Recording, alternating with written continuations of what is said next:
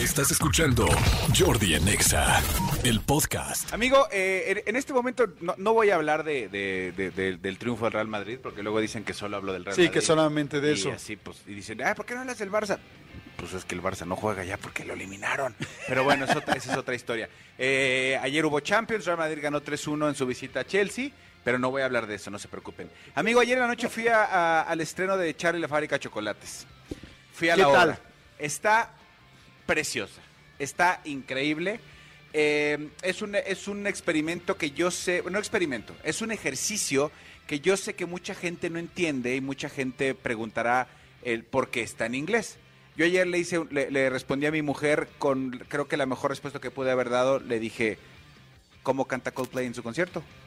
En inglés. O sea, es una obra nativa, es, un, es una obra que está en Que gira. nació allá, que ya eh, se ajá, hizo. exactamente, y entonces únicamente vienen y se presentan aquí, como se presenta Coldplay, como se presenta Maroon 5 y pues cantan en inglés, ¿no? Eh, lo, lo que nos decían ayer tanto Diego como Jorge, los rulés, en la parte de arriba, todo, todo, toda la parte de arriba del escenario es una pantalla gigante que tiene la traducción simultánea. Ajá. O sea, exactamente igual que en el cine, nada más que en lugar de verla abajo la traducción, la ves arriba. Y en los costados también hay monitores, Ajá. donde los chavos, donde la gente puede ir siguiendo en caso que lo necesite. Sin embargo, como yo te decía, si viste la película, que creo que la mayoría de la gente la vimos, Sí, mucha gente hemos visto mucha la gente hemos visto Charlie de chocolates, que es como, no, no, una, no una secuela, pero es como otra versión de Willy Wonka. Eh, ya sabes lo que va a pasar. Entonces realmente no necesitas exactamente entender todos los textos, que aún así los entiendes y que aún así tienes ahí la traducción. La obra está perfectamente bien montada, está súper linda.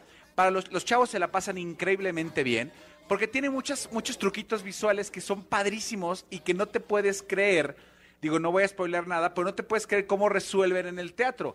La escena de, por ejemplo, cuando ves que Willy Wonka hace una cosa que, que todo lo manda a la televisión Ajá. y un niño acaba en la televisión y que luego el niño sale de la televisión, yo dije, en el teatro no lo van a poder hacer. Pues lo hacen. Ok. Y lo hacen muy bien. Y una cosa que debo decirles, de aplauso de pie, porque fue aplauso de pie, cuando salen los Umpalumpas. Es todo lo que le puedo decir. Los Umpalumpas son los enanitos que están con Willy Wonka todo el tiempo. Los Umpa, Umpa, Umpa, di. Estos que cantan. Mención honorífica a los Umpalumpas. No voy a decir más. Ok. La manera en la que están resueltas es maravillosa los Umpalumpas. Bueno, pues vayan a ver, eh, si Sí. está solamente este fin de semana. Todavía tenemos boletitos aquí, vamos a regalar todavía un par de boletos más para Charlie la fábrica de chocolate. Ahorita les decimos cómo. No se desconecten para que estén escuchando el programa y los puedan ganar. ¿no? Exactamente. Y a la gente que de repente se acercó ayer y me decía, Manolito, me regalas una foto, me gané los boletos con ustedes o los escucho todos los días. Gracias, me dijeron por- por- que por favor, salúdame a Jordi. Jordi, te manda a saludar Gracias, de, amigo. de fábrica de chocolates. Díganle que les mando muchos saludos y muy buena vibra. Ahí está, este saludo entregado. Oye, padrísimo. Yo les quiero platicar algunas cosas que, este, que, que ah, lo que les conté que, Sí. que me pasó el fin de semana en Nueva York. Fíjate que, y, y se los quiero comentar porque creo que a todo el mundo nos puede funcionar. Este, mi hija Regina y yo, mi hija tiene 15 años, eh, íbamos en el metro, ¿no? Entonces veníamos en el metro, tal, tal, normal, sentaditos, íbamos a ver a una, una obra de teatro precisamente. un show. Subway, you mean. Subway, ¿no? Y no estoy hablando de los sándwiches. ¿no? Entonces íbamos en el Subway, en el metro en Nueva York, tal, tal, muy bien. Y de repente entra un cuate alto, de color, este... Y entonces, pues yo desde que entra lo veo pues muy raro, muy sucio. De atrás traía una hoodie, una, una chamarra blanca con una hoodie muy sucia por atrás. Y de repente veo pues que viene, eh, digo yo que ya soy adulto, pues más claro puedo ver que viene el cuate pues drogado. Y de repente veo que saca de su bolsa un gotero. Y de esa agarra y se empieza a meter el gotero a la nariz. Entonces dije, man, se está drogando aquí enfrente de todos, ¿no?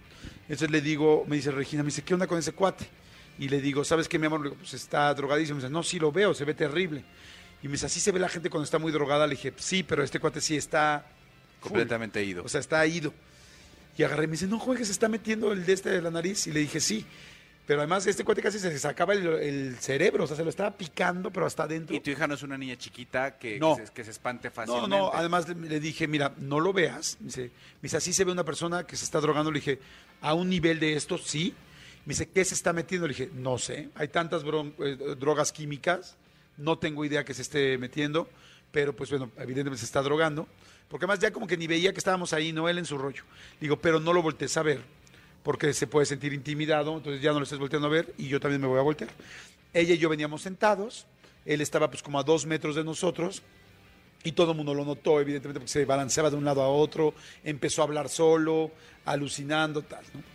Y entonces de repente hace algo que yo, según yo, no se puede hacer en el metro aquí de la Ciudad de México, porque yo no lo he visto, este, la verdad, pero se cambia de vagón. Aquí en México no se puede cambiar uno de vagón, ¿no? Sí se puede uno cambiar de vagón de uno a Sí, otro. en la estación. Ah, ok, bueno, la verdad es que yo ya no me acordaba si se podía... No, en la estación sí, no, pero digo andando el vagón. Ah, no. Ah, ¿también en la línea? Depende Ah, de la línea. Hay líneas Bueno, que sí. Yo la verdad es que en, lo- en el metro en México yo nunca me he pasado de un vagón a otro andando. No, ni yo. Pero este cuate sí se pasa. Usted abre la puerta del vagón donde andamos, donde venimos, andando el tren, y este, bueno, el metro, y se pasa al vagón de enfrente. Yo, ok, dije, ah, qué bueno, la neta, porque pues, no está padre tenerlo aquí con mi hija y con toda la gente aquí, ¿no? Pero pues, ya, estamos así. Seguimos, Regina y yo platicando, todo bien. Y de repente se abre la puerta de golpe como a los 5 o 6 minutos. Nosotros íbamos como a 10 estaciones. Se abre la puerta de golpe y entran cuatro chavas llorando, así de ¡ah!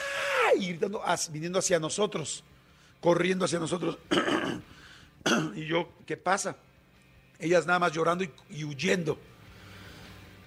Entonces digo, algo está pasando. O hay un tiroteo, o hay que es muy, muy penoso decirlo, pero en Estados Unidos es bastante factible Común, que pueda sí. suceder una cosa así. Dije, sacar una pistola, hay un tiroteo, algo. Y entonces lo primero que hago es inmediatamente agarro de la mano a mi hija y corro hacia el otro lado a refugiarme y a ver si me puedo pasar De al- vagón. de vagón. Pero me doy cuenta que estábamos en el último vagón, cosa que yo no había dejado, este, tenido bien ubicada, entonces ya no hay otro vagón al cual pasarme. Entonces lo primero que pienso es, vete de volada hacia la pared para poder proteger a mi hija lo más que pueda. Entonces, voy corriendo a la pared, o sea, pero no los pensé ni un segundo, los veo corriendo y dije, corre. Agarré a mi hija y me dijo, ¿qué pasó? Y dije, corre. Corremos, corren los demás y de repente veo que se abre la puerta y no eran cuatro chavas, eran 20 personas que venían corriendo todas, pasando ese vagón. Y entonces, entre que averiguo y que no averiguo qué está pasando, corremos a la pared y entonces, este, pues ya se arremolinan todas las personas enfrente de mí y, y una de las que está llorando, escucho que dice, es que viene esta persona con un cuchillo y está atacando. Entonces dije, es este cuate. Yo, yo creo, no presumo que es el cuate que acabamos de ver drogado, que vimos alucinando, que vimos alucinando, ¿no? Entonces, todo el mundo llora y tal, y entonces yo protejo a mi hija y lo primero que hago es que volteo inmediatamente, la pongo atrás de mí y volteo yo hacia donde podría venir él, para estar a las vivas Sí, sí, de por dónde puede hacer, o si es una pistola o algo, irnos todos al piso, ¿no? Total que ya llegamos a la siguiente estación. Evidentemente mi hija asustada, todas las chavas asustadas, y yo así tranquilas, tranquilas, tranquilas. Y este, y en el momento en que se abre la estación, todo el mundo se sale, todos se bajan. Y entonces casualmente era la estación a la que yo iba. Y entonces le digo a mi hija, vente, nos bajamos. Entonces nos bajamos y entonces ya nos bajamos todo. Entonces sale todo el mundo llorando y gritando y todo un rollo. Evidentemente la gente de la estación se asusta porque no saben qué pasa. Y entonces, este, ya, digo, bueno, ya vamos a ver aquí tranquilo, espérame. Es como, espera, vamos a ver qué hacemos. Y entonces dicen, este, se bajó la persona, ya se bajó, se bajó, se bajó. Y entonces yo veo que hay personas que se bajan y, se, y ya se sale del metro. O sea, yo no vi exactamente, pero yo veo como que se van saliendo del metro. Entonces digo, ya estamos aquí, ya. Todo el mundo se queda ahí y de repente se regresa el cuate y empieza a caminar hacia nosotros. Pero empieza a caminar hacia el carril. Y entonces todo el mundo se vuelve a meter al metro, vagón. al vagón, pero nosotros ya no alcanzamos a entrar. O sea, vamos a tratar de meternos y se cierra la puerta.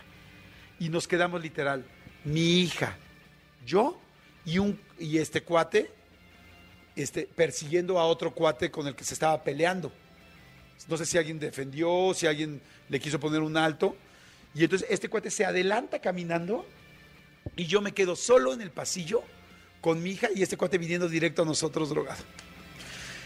Y entonces sí son momentos muy complicados porque dices en la torre. O sea, ¿qué hago? Y entonces había un como bote de basura y entonces le digo a mi hija, pégate contra la pared. Y bueno, realmente no es que hayamos querido ir hacia allá, estábamos prácticamente ahí. Digo, pégate a la pared junto al bote de basura para tener menos flancos donde la puedan Menos lugares vulnerables. vulnerables y yo me pongo al lado de ella. Y entonces este cuate viene directo a nosotros solos, pero imagínense, solos en una estación del metro de Nueva York, que además, ya sabes, con el tono grafiteado y todo. Y entonces viene caminando y, este, y entonces yo pues lo veo porque pues tengo que estar como que a las vivas si hace algo. No traía un cuchillo en la mano ni nada. Y entonces viene caminando y yo así, pero ese segundo que pasa lo de ti es, no me vaya a hacer algo. Y pues lo que más me preocupa evidentemente es mi hija, cómo la defiendo, ¿no? Afortunadamente bajé la mirada para no enfrentarlo ojo con ojo, pero yo a las vivas, por si él hacía un movimiento, él pasa de largo de mí y en el momento que pasa, agarro a mi hija y le digo, vamos, y le digo, corre. Y este, porque dije, pues este cuate también puede correr y pues tiene unas media, medio metro más que yo, o sea, seguramente no sé, igual nos alcanza, ¿no? la y ya salimos y gracias a Dios no pasó nada. Pero ¿qué les quería contar esto? Hay que estar atentos siempre hay que estar atentos en todo momento, ¿no? En la Ciudad de México que vivimos en el metro, mucha gente en el camión, que mucha gente está en transporte público, en tu coche. Si venimos todo el tiempo clavados en el celular, yo normalmente vengo clavado en el celular, no les voy a decir que soy un, ay, sí, yo siempre vengo al tiro, no, no es cierto. En ese momento venía al tiro porque no había celular ahí abajo. Si no, posiblemente traería y vendría el celular, lo vendría checando. Entonces, lo que les quería contar es, tengan cuidado. No, la gente que asalta en el coche asalta a los que están más vulnerables. ¿Quién está vulnerable? El que está pendiente del teléfono. El que viene en el metro, en el camión, ¿de quién viene pendiente? Del que viene distraído. Sin embargo, si tú vienes atento, gracias a Dios no pasó absolutamente nada, ni les quiero decir que fue algo más allá, no pasó nada, nada, nada. La persona no lastimó a nadie, no acuchilló. Yo creo que nada más sacó un cuchillo en un momento y la gente se asustó y corrieron. No pasó nada más allá. Pero sí pudo haber pasado. La pregunta nada más es, o sea, más bien la cuestión que les quería decir es, si están escuchando esto, quizá no es casualidad. Abran los ojos. Hoy muchísima gente que me está escuchando se va a subir a un camión, un autobús, al metro, este, a un tren, eh, hasta a un avión. Vete pendiente, digo, vete pendiente, sobre todo en los lugares que, que sabes donde hay pues más gente. Y si ya localizaste a una persona con tus ojos que este que posiblemente podría delinquir o hacer algo o, o tener alguna agresión, ten cuidado y si te puedes alejar de ahí. ¿Estás de acuerdo? Sí, a ver, eso que dices es es es súper contundente. Andamos en absolutamente todo menos en lo que tenemos que estar. Yo lo que les digo es, si estás en un lugar en el, que, en el cual tú no controlas, tienes que estar perfectamente listo para cualquier eventualidad que pase. Desafortunadamente, yo di cuenta esto y es en una ciudad de primer mundo. Nosotros desafortunadamente vivimos, no vivimos en un primer mundo y sin embargo suceden muchas cosas. Entonces, en medida de lo posible, controlemos lo que podamos controlar.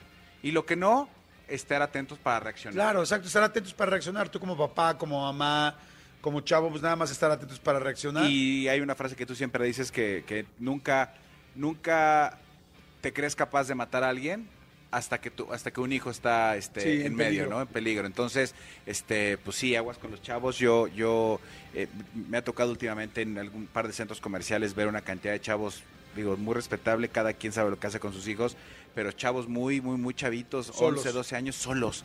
Y entonces dices, híjole, qué, qué, qué nivel de vulne- vulnerabilidad tienen los chavos a esa edad. Entonces, tengan mucho cuidado, nada más, estén bien atentos y cuídense mucho. Sí, exacto. Cuídense mucho, se los quería contar nada más para que estén atentos, para que estén pendientes y este y, y para que pues no, no les pase nada. Cuídense muchísimo, muchísimo. Y este vamos a seguir regalando boletitos. Sí, señor. No, tenemos además unos boletos padrísimos que es el frigobar. Bueno, no es un- es más bien es un regalo. Un frigobar con un Six y una recarga de gasolina por 300 pesos que ahorita, bueno, No, bueno. por favor, ¿no? bueno, y apúrense antes del sábado, porque cuente que el sábado es ley seca. No, y, con este, ah, sí, claro, por, lo- por el Por revocamiento de revocación. de mandato eh, del domingo, Sí. que, es- que son las votaciones, pero este también el calor está perrísimo. No, no, no, no, bueno. Velas el Hoy en la mañana, hoy en la mañana, seis y media de la mañana, estaba, estaba dejando a mis hijos en la escuela. Y volteé y les digo, ¿saben a qué temperatura estamos a las 6.40 de la mañana? ¿A qué temperatura? Estábamos a 18 grados, amigo. 18 grados a las me- antes de las 7 de la no mañana. manches. O sea, yo ahorita ya estoy sudando. Nada más de ver a Nieves, estoy sudando. Exactamente, pero porque es muy bonita. Es muy bonita de su carita. Es muy bonita. veo su carita. No le cambiaría nadita. Estás increíble. Así como eres tú. Snows. Escúchanos en vivo de lunes a viernes a las 10 de la mañana en Exa FM 104.9.